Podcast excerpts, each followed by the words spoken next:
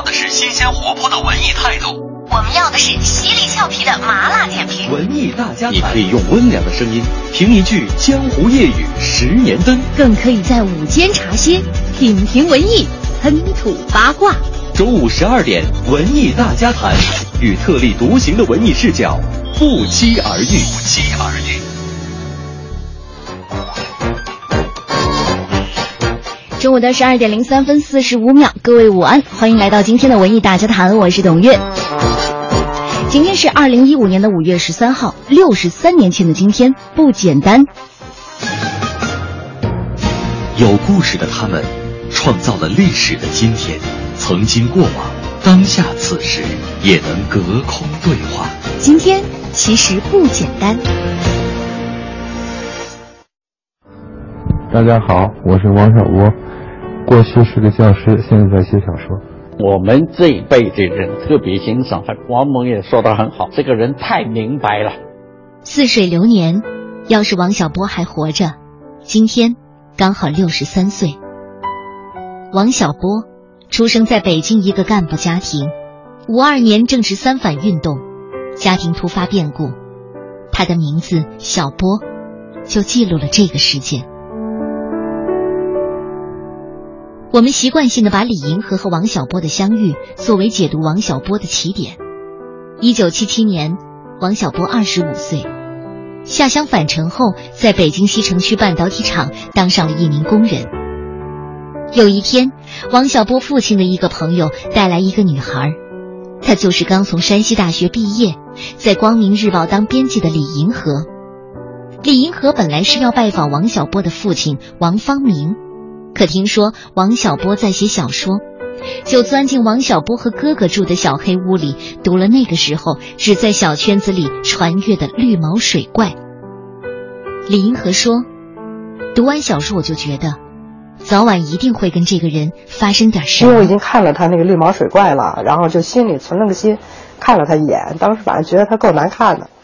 就是第二次，就是我们单独见面，就是我们那是当时我在《光明日报》工作嘛，他。”去见我，见我当时他就问了一，就聊了没几句，他问我，他说：“你有朋友吗？”我说：“我没有。”他说：“你看我怎么样？”就是当时觉得这个人太太自信了吧，也就是很。一九九五年，王小波的成名作《黄金时代》受到广大的读者和文学评论家的赞赏。他唯一一部电影剧本《东宫西宫》也获得了阿根廷国际电影节最佳编剧奖，还入围了九七年的戛纳国际电影节，这让王小波迅速成为在国际电影节中拿到最佳编剧奖的第一个中国人。黄金时代、白银时代和青铜时代是王小波最成功的代表作。以喜剧精神和幽默风格讲述了人类生存状况的荒谬故事，痛斥了权力对人性需求的扭曲和压制。故事的背景横跨了他自己经历的几个重要年代，也因此被誉为中国的乔伊斯和卡夫卡。我自己的心目中的文化，就包括艺术啊，和科学基本上在某种意义上是等同的，都是给人带来幸福和快乐的东西。就像所谓东方主义里说的，东方社会更注重整体，更忽视个人的尊严啊，什么什么的。我我不相信这种东西，我而且我很反对。我觉得人活着必须要有尊严，没有个人的尊严，只有整体，这种生活不合理。王小波已经离开十八年，他不断的被重复标签成一个自由主义者，因为他早就说过。中国若有真正的自由知识分子，当从我辈开始。去世的前几天，他在家里向好友展示几个月前他刚刚拿到的货车驾照。真的混不下去，我就干这个。而那个时候，像《鸿福夜奔》这样的小说，就是发不了。四十岁了，对，四十岁突发奇想要写小说，要跟同龄人比。我中国的作家大概没有这么晚开始写作，嗯，主要原因可能还是一直喜欢写小说吧，一直喜欢，以前没这种可能性，后来发现有这种可能性了。王小波早就预感到了这一天，所以他一向认为只有四十岁前的人生才值得一过。这个自由主义者一生都在阴阳两界里纠结挣扎，与现实世界格格不入，像周伯通一样左右互搏。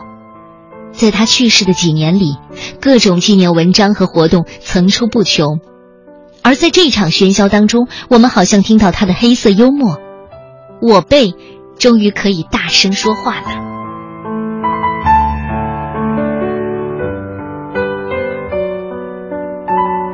王小波曾说：“智慧是一个人活在世上充分享受人的自尊的基础，而趣味。”是感觉这个世界美好的前提，这大概就是王小波精神家园的通关密码。此生此世和诗意世界，他总能自由穿行。我在翻一个过去的老的笔记本的时候，突然间看到有一封他给我写的一封信，这我原来没注意到，然后他没有发出去的，上面写的信，写的信里面其中谈到了。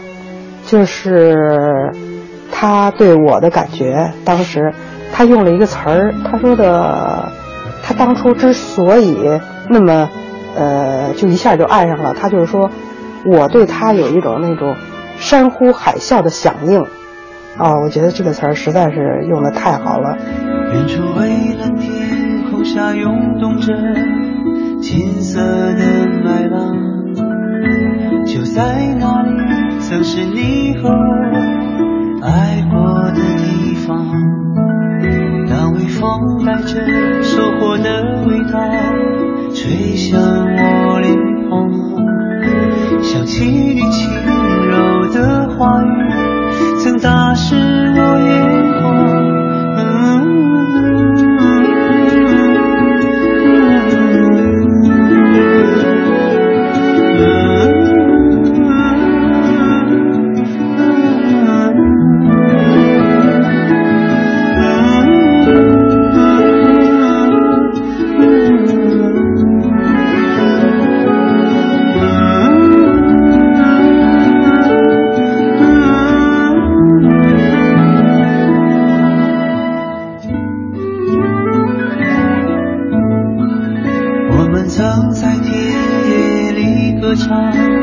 在冬季盼望，却没能等到阳光下这秋天的景象，就让失散的誓言飞舞。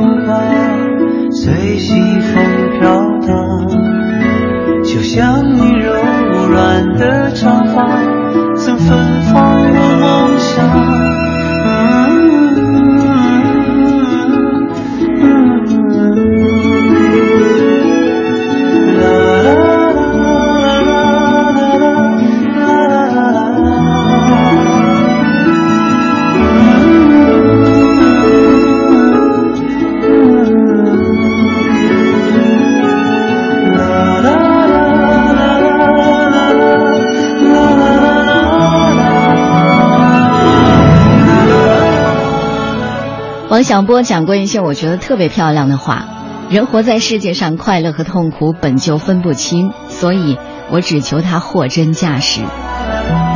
人的一切痛苦，本质上都是对自己的无能的愤怒。与说话相比，思想更加的辽阔饱满；与沉默的大多数相反，任何年代都有人在公共场合喋喋不休。这些都来自王小波。当然，我最喜欢的还是那句：“一想到你呀，我这张丑脸就泛起了微笑。”今天就用这样一期节目来缅怀王小波。好吧，这里是正在直播的文艺大家谈。王小波唯一的一部电影剧本叫《东宫西宫》，拿到过阿根廷国际电影节最佳编剧奖，也入围了九七年的戛纳国际电影节。和戛纳这些电影节同样有缘分的是贾樟柯。要带领山河故人冲击今天，也就是十四号的零点，马上要直播开幕的第六十八届戛纳电影节。所以我们今天的话题就是围绕贾樟柯开始的。贾樟柯凭什么闯戛纳？欢迎大家参与我们今天的话题互动，微信公众平台搜索“文艺大家谈”五个字，找到我。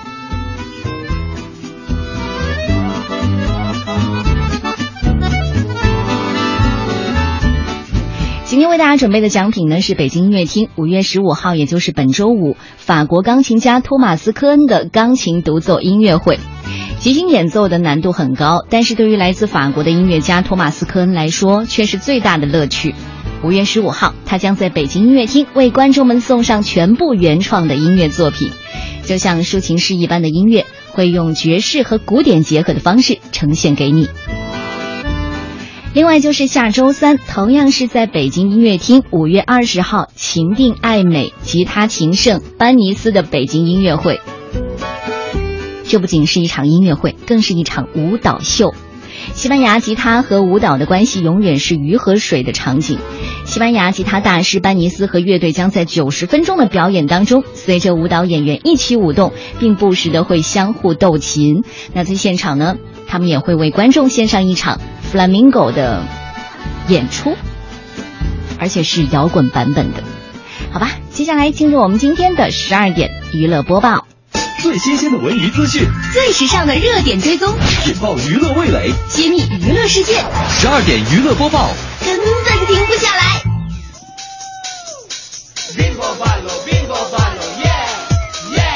十二点娱乐播报，今天关注的头条呢是和邓小平的动漫形象有关的。昨天的大型历史揭秘电影《旋风九日》在北京首映，并将于十五号在全国上映。这部电影呢，首次把邓小平访美惊险遇刺的细节搬上大荧幕。此外呢，本片还首次在荧幕上出现了国家领导人的动漫形象。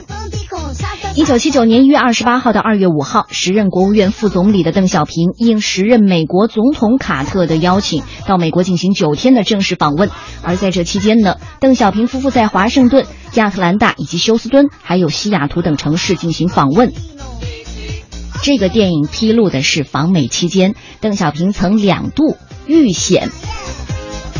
第一次呢是在白宫。时任美国总统卡特会见邓小平的时候，现场突然发生了短暂的骚乱。两名持美国国务院颁发的合法采访证的记者试图在现场进行刺杀活动，被安保人员架走了。面对突如其来的状况，七十四岁的邓小平表情冷静，只是淡淡的瞥了一眼。之后呢，卡特就对邓小平说：“希望这个事故不要有所妨碍。”邓小平回应了四个字：“当然没有。”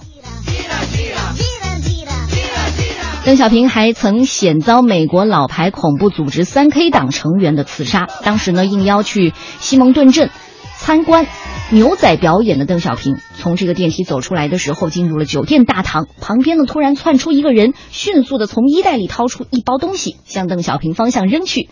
时任中央警卫局副局长兼警卫团团长的孙勇和邓小平的警卫参谋张保忠等人护着邓小平向外走，美方安保人员扑向袭击者，并将他制服。而出了大堂之后呢，又有一名中年男子气势汹汹而来，他的右手插在大衣口袋里。美国特勤局特工怀疑里面是一把手枪，于是一记重拳将来人打翻在地。其他的人护送着邓小平继续前行。旋风九日的导演傅红星说：“哈，这影片当中所有的故事来源、资料和对白都是真实的。其中呢，有不少资料呢是来自美国已经解密的国务院外交档案。”他说：“旋风九日不刻意的回避邓小平访美九天当中的任何一个敏感事件。”而据制作人吕木子介绍。该片百分之九十以上的影像资料呢，都是从美国买来的。百分之九十以上的现场采访都是摄制组在美国沿着邓小平当年的访问路线实地拍摄的。当年来自全世界的上千家媒体采访报道了这件事情。影片当中出现的资料呢，都是从相关的档案机构当中搜集并且购买的。这些珍贵的资料藏有很多不为人知的秘密，在美国也是首次披露，甚至呢，邓小平的家人也从来没有见到过。和在以往的电影当中呢，通过动漫手段来讲述国家领导人经历的，其实并不多见。而《旋风九日》当中呢，把历史影像资料、受访者画面和邓小平的动漫视频剪辑在了一起。这个首次在电影当中亮相的邓小平的漫画形象，也得到了邓家的认可。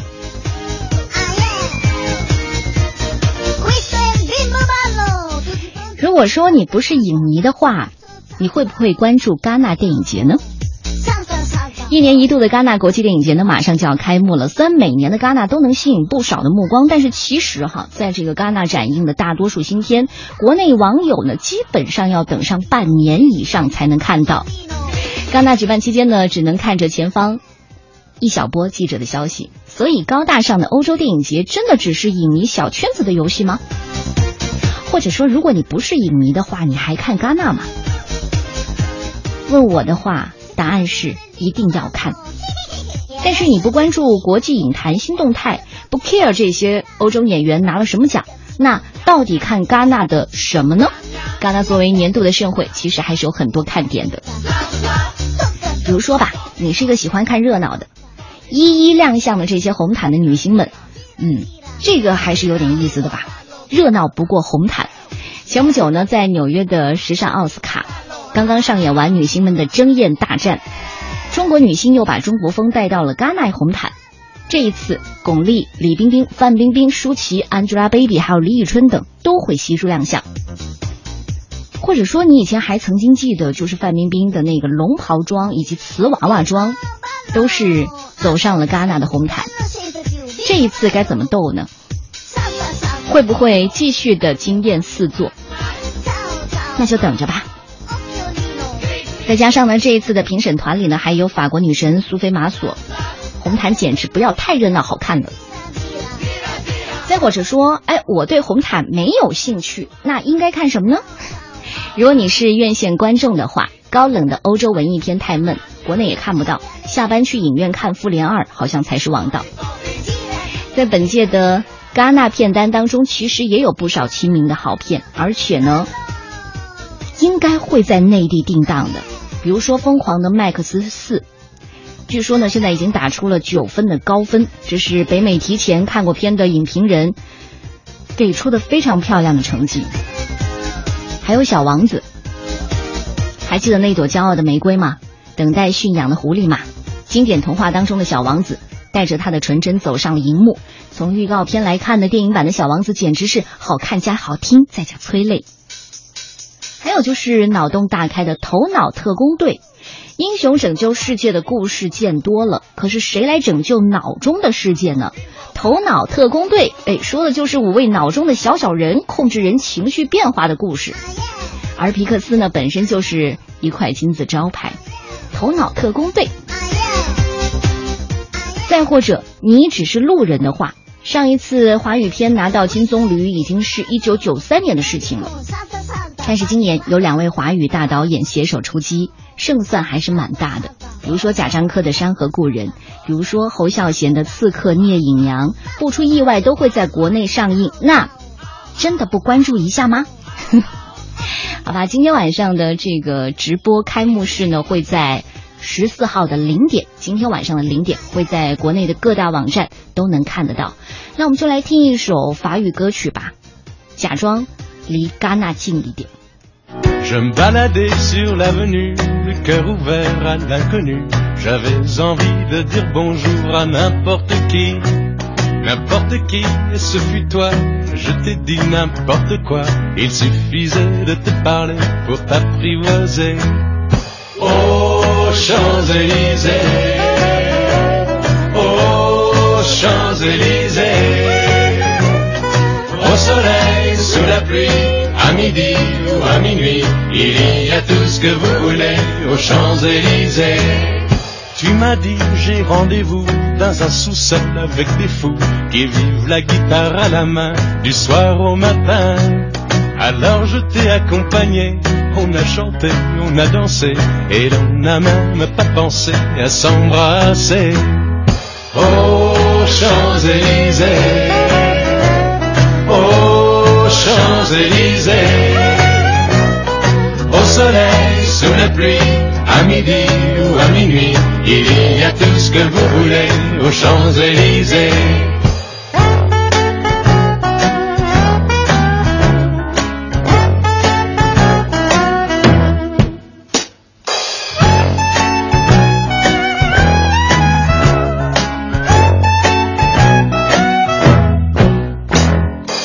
Hier soir, deux inconnus, et ce matin sur l'avenue, deux amoureux tout étourdis par la longue nuit. Et de l'étoile à la concorde, un orchestre a mis le corps. Tous les oiseaux du point du jour chantent l'amour. Aux Champs-Élysées, aux Champs-Élysées, au soleil, sous la pluie, à midi ou à minuit, il y a tout ce que vous voulez aux Champs-Élysées, aux Champs-Élysées, aux Champs-Élysées, au soleil, sous la pluie, à midi ou à minuit, il y a tout ce que vous voulez aux Champs-Élysées, aux Champs-Élysées.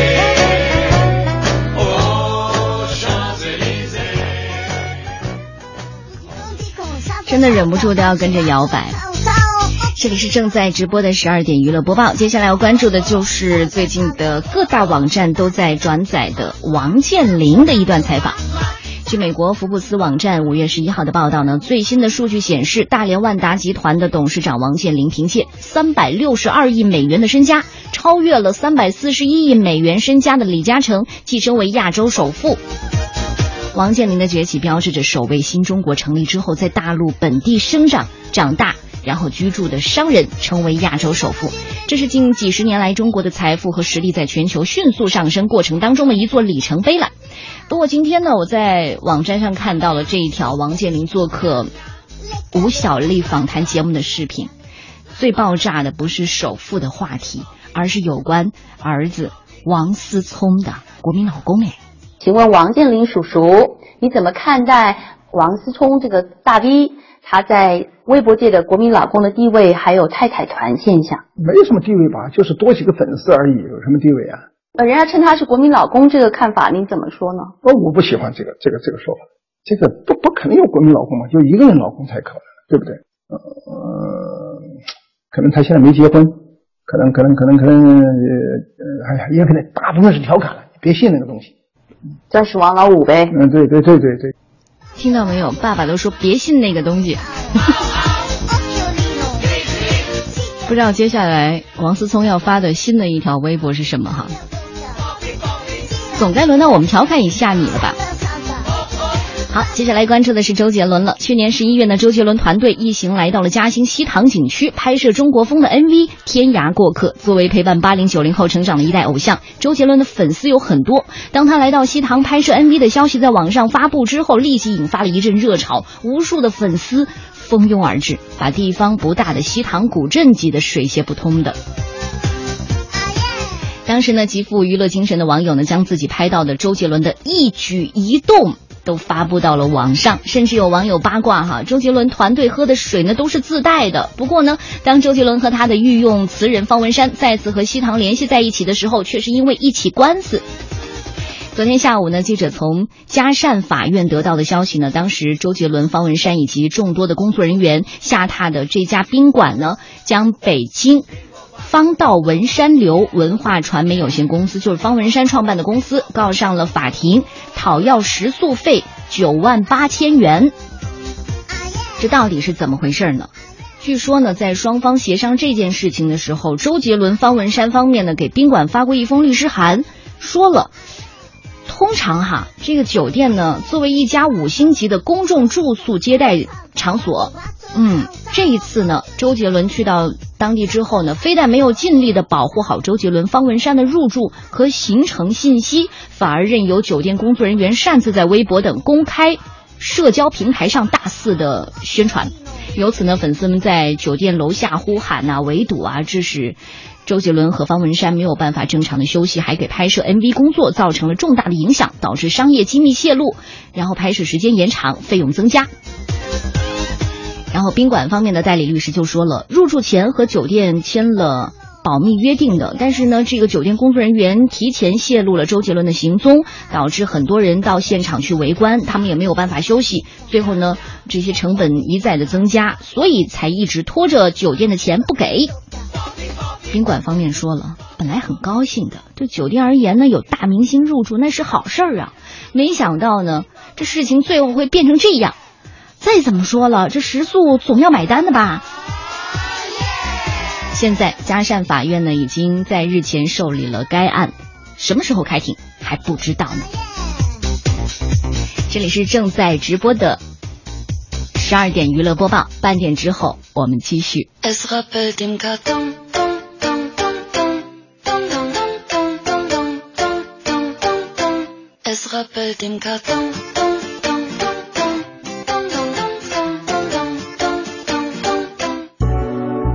是新鲜活泼的文艺态度。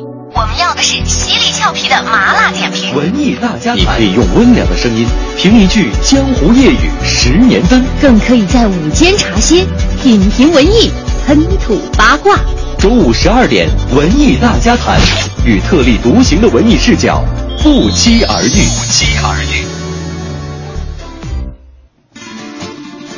中午的十二点三十三分，欢迎大家继续回来，这里是无所不谈的文艺大家谈，我是董月。今天我们的互动话题是贾樟柯凭什么闯戛纳？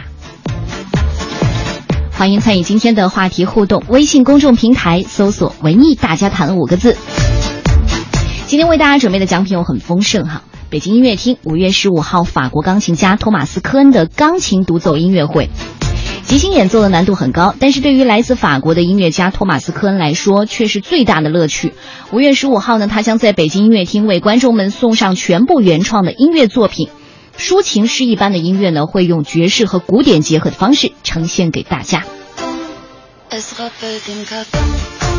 除此之外呢，也是北京音乐厅下个星期三，五月二十号，情定爱美吉他琴圣班尼斯北京音乐会。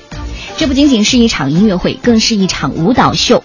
西班牙吉他和舞蹈的关系永远是鱼和水的场景。西班牙吉他大师班尼斯和乐队将在九十分钟的表演当中，随着舞蹈演员一起舞动，并不时的会相互斗琴。那现场呢，他们将会为观众献上一场摇滚版的 Flamingo。开始我们今天的话题，第六十八届戛纳电影节呢，今天要开幕了。呃，北京时间的直播呢是在凌晨，今天晚上的凌晨。贾樟柯执导的《山河故人》入围电影节的主竞赛单元，而五月二十号呢，电影节也会播放这部《山河故人》。贾樟柯在法国和北美有很多的影迷，比例上甚至超过了中国的本土。那我们从哪部影片说起呢？应该说他的第一部正式的长片吧，故事长片《小五》。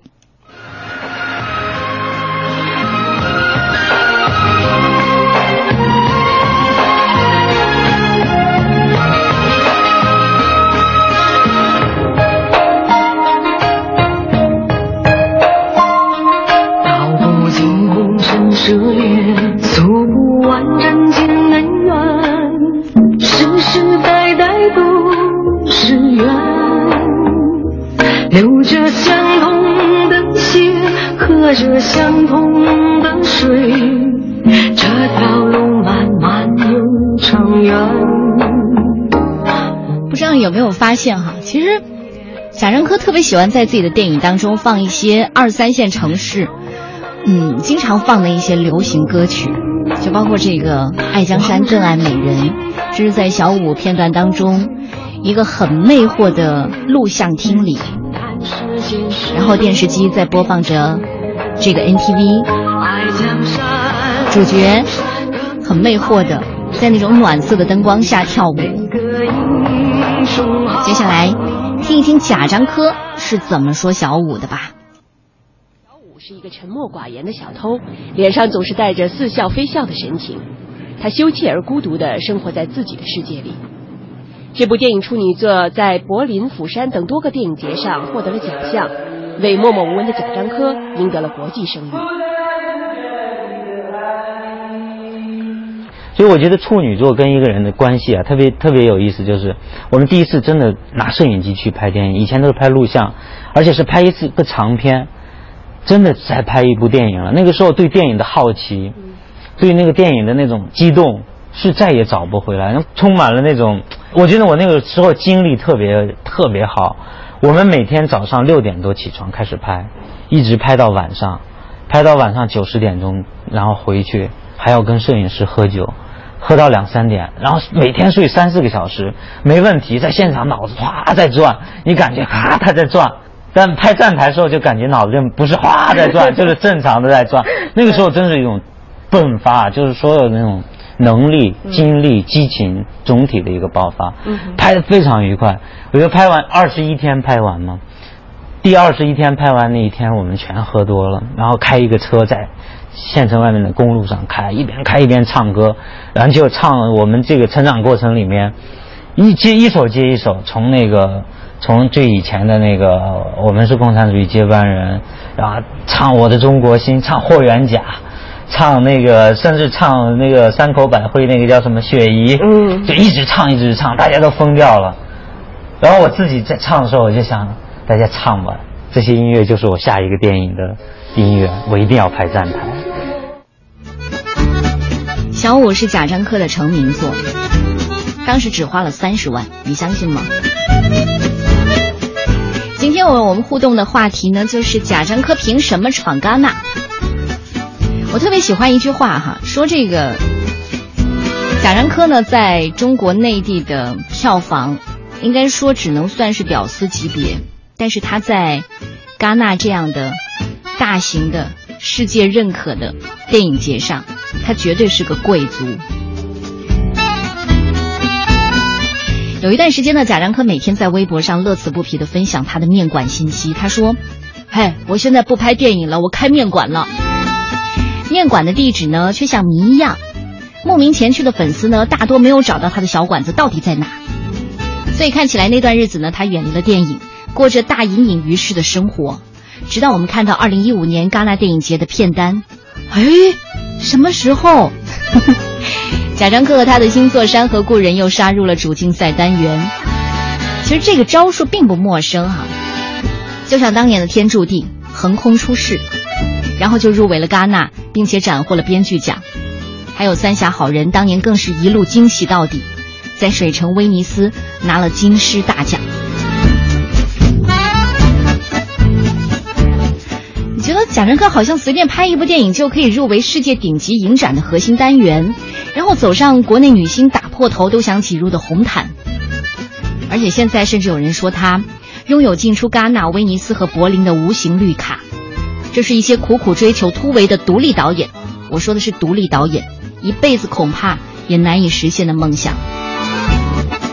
在三大电影节当中呢，戛纳的规格是最高的，第五代的导演像张艺谋、陈凯歌都曾经是戛纳的座上宾，但是当他们拥抱商业之后。也被撤销了绿卡，比如说像《十面埋伏》《归来》之类的，再也没有进入过主竞赛单元。如今和戛纳最亲密的内地导演，真的就只有贾樟柯了。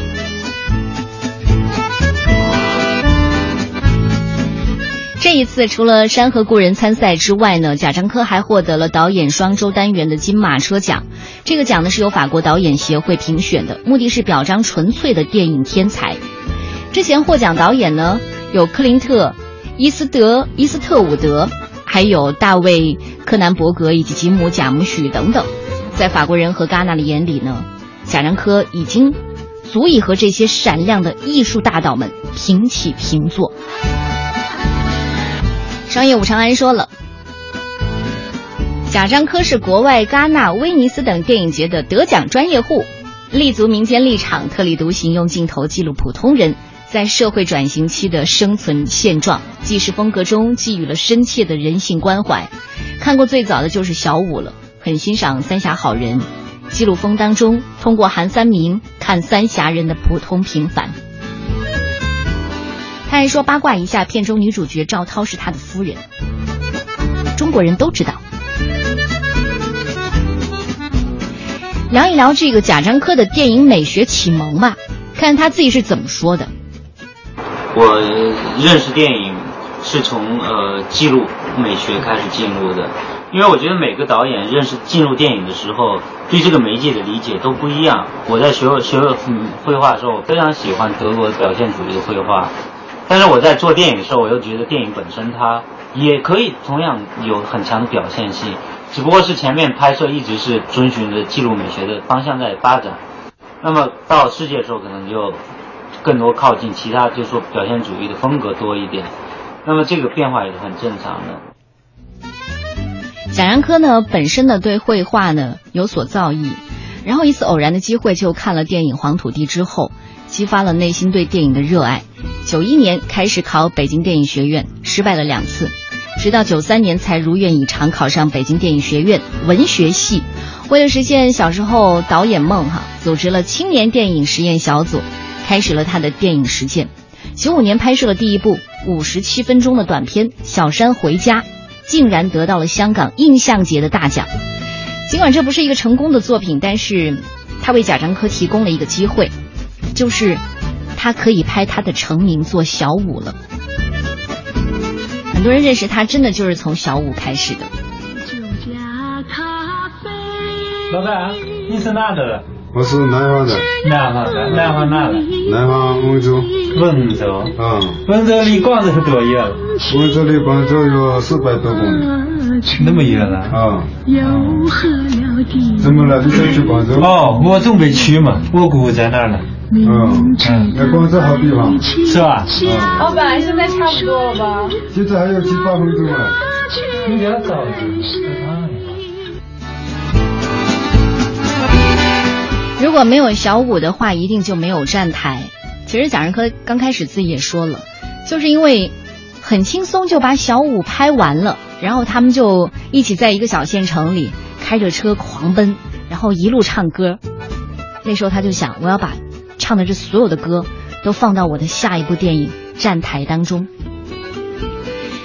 其实当年贾樟柯也挺不容易的，作为独立导演，整整八年的独立导演。一开始我觉得做导演真的是很难，因为没有制片人在旁边帮助你。我们一般大部分出道的时候，自己又是制片又是导演，还要跟人家喝酒，就是你谈一个理发馆能不能拍也得自己去 去搞定，然后整个制片的呃规则，整个工业的流程也不了解，走了很多弯路。到北京的第一个晚上，躺在床上。听着火车的声音，我就服死。在这个地盘上，我也得要混出点名堂，让你过好日子。这是北京卧虎藏龙。你放心，等着瞧。我觉得可能我这一生都会觉得《站台》是我拍的最好的电影，因为那个电影，我觉得它不单是说那个电影本身，它有我自己。成长的经验、记忆，这是一个原因嘛？再一个原因，那种电影的制作方法，我觉得一去不复返了。那个电影就是投资人五百万，给你划到账上，然后我自己拿着剧本拍了一星期，觉得这剧本有问题，然后就把它扔了，然后所有整个全队人十整个摄制组十几辆车，将近一百个人，从山西到处跑，一一路流浪，走到哪儿。看到有什么有意思的地方，想到什么有意思的故事，停下来拍，完全是在一个游荡的吉普赛人一样的这样一种这种完全脱离工业限制的一个创作环境里面工作，最后把它拍完，拍成这样一个影片，就是这样一种，你你是拎着摄影机去毫无目的的、非常自由的漫游式的这种拍摄，我觉得可能以后不会有。所以，我现在我我特别感谢就是北野武嘛，因为他他给我那个信任就在于你怎么拍都行，他会觉得你可以，你会对这个作品负责。所以你要想象别的制片人不可能让你这样去拍，而且以后也不可能这样再拍了，因为那那个东西就是很奇怪的一个过程，不知道为什么当时就变成那个样子。那里面有有工作人员对你的信心。有制片人对你的超级的信任，有自己对自己超级的信任，然后有自己的一种对未知的拍摄的一种渴望，整个过程本身，我觉得是让我体会到了做电影的一个快乐吧，就真的是在拍电影。在中国电影集体向好莱坞投降的时候，沉沦于虚无缥缈的非现实主义题材的时候。贾樟柯很坚持，我就是要对中国现实的强烈人文关注，所以你就觉得他特别的可贵。老牛说了，贾樟柯牛啊，导演天才。贾樟柯的叙事沉默，呃，沉静不张扬，也不故弄玄虚。就特别朴实呗。其实贾樟柯的电影是有他自己的世界的，而且他一直提醒自己，我要坚持，我要坚持，用自己的方式去思考这个世界变迁的意义。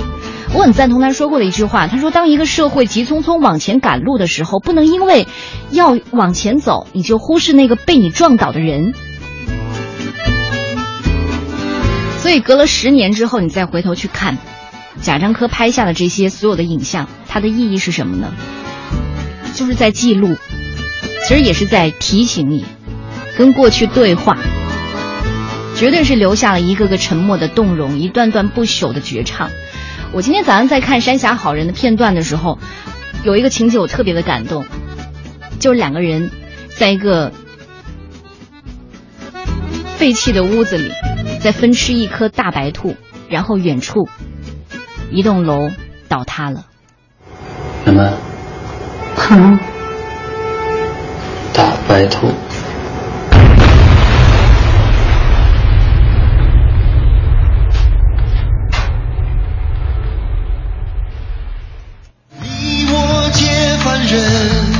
我们今天的互动话题呢，就是贾樟柯凭什么闯戛纳？希望大家都可以参与我们今天的话题互动。微信公众平台搜索“文艺大家谈”，找到我。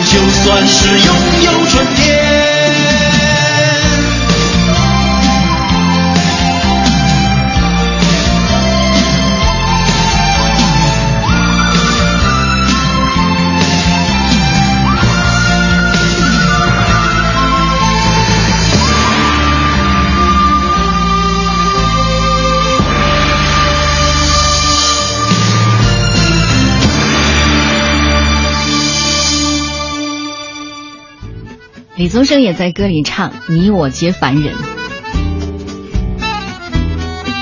其实贾樟柯不平凡，因为他可以用他的眼睛，用他的电影技术，帮我们记录下了马上在变迁当中即将被淹没的曾经的中国。商业武长安说，贾樟柯的电影呢属于墙内开花墙外香的，在国内票房欠佳，在国外影节屡获大奖，也是他和商业化疏离，坚持自己艺术个性，不媚俗不张扬，保持自己内心冷静。这在当今商业化泛滥的电影市场真的是很难得，的确难得。虽然我们老说，哎，你的真正的市场其实是在北美，在戛纳这些大的影展上，但是贾樟柯自己说没有啊，其实还是有很多的小城观众也在看我的电影。今年在四川在三峡拍摄的时候，我在路上看了这碰到年轻人，在一个很小的凤凤节这样一个很小的县城里面，也有也有年轻人看过我的电影，喜欢我的电影，所以你很难想象自己的观众在哪儿。你很难想象自己的观众在哪，嗯，因为做这期节目的缘故，昨天晚上又花了很长的时间重温了一些他的电影哈。至少我觉得。他的太太赵涛，也是他的御用女主角。他的服饰，他的形态，我觉得真的是可以反映三四线城市那种小城市走出来的女人们。我也是从小县城来的，所以我会觉得那种违和感就是特别的吻合。我不知道大家在看的时候有没有像我这样去看一些细节哈？好吧，接下来听听蒲英老师是怎么解字的。也很有见解。贾樟柯是典型的墙里开花墙外香，名气很大，是欧洲三大电影节的常客。今年仅仅花了一两个月拍的片子《山河故人》，直接就进了戛纳的主竞赛单元，这可是世界顶级影展的核心单元。除了携《山河故人》参赛，贾樟柯还获得了导演双周单元的金马车奖，这表明他已经跻身世界顶级电影艺术家之列。可是你要问国内的观众有谁看过贾樟柯的电影，不出几个。这种奇怪的现象的出现，是因为有墙。墙的甲骨文呢是一片木板儿，旁边两个禾苗的禾，下边一个表示仓库的色，合起来表示建造谷仓的土墙。中国人是特别擅长建造各种墙的，墙已经成为中国文化特殊的审美。最著名的墙是长城，绵延万里，无比壮观。建造一个城市也要筑墙，北京的城墙是给拆光了，西安的还在。皇宫有墙，单位有墙，家庭也有墙。中国也许是世界上墙最多的国家。墙在空间上造成了一个严格的限定，遮挡了视线，而这样的限制恰恰形成了特殊的审美。隔墙花有动，疑是玉人来，玉人隔着墙才有味道。苏轼有一首词是最典型的隔墙心理：墙里秋千墙外道，墙外行人墙里佳人笑，笑见不闻声渐悄，多情却被无情恼。啥也没看见。就听见美女在墙里边笑，墙外的人对墙里的人有着无限美好的想象，墙里的人也知道墙外人的心理。春色满园关不住，一枝红杏出墙来。有了墙，这只红杏就格外鲜艳。你要问贾樟柯凭什么闯戛纳？老普告诉你，凭着强。今日汉字，强。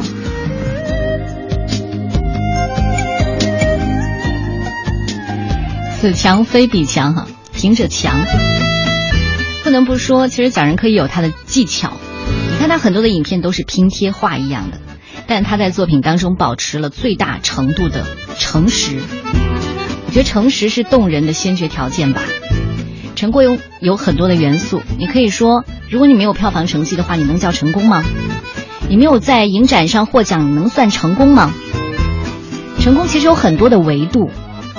如果你只是以票房，只是以获奖，你不觉得电影就变得很无聊吗？这就是我们今天的文艺大家谈，明天再会。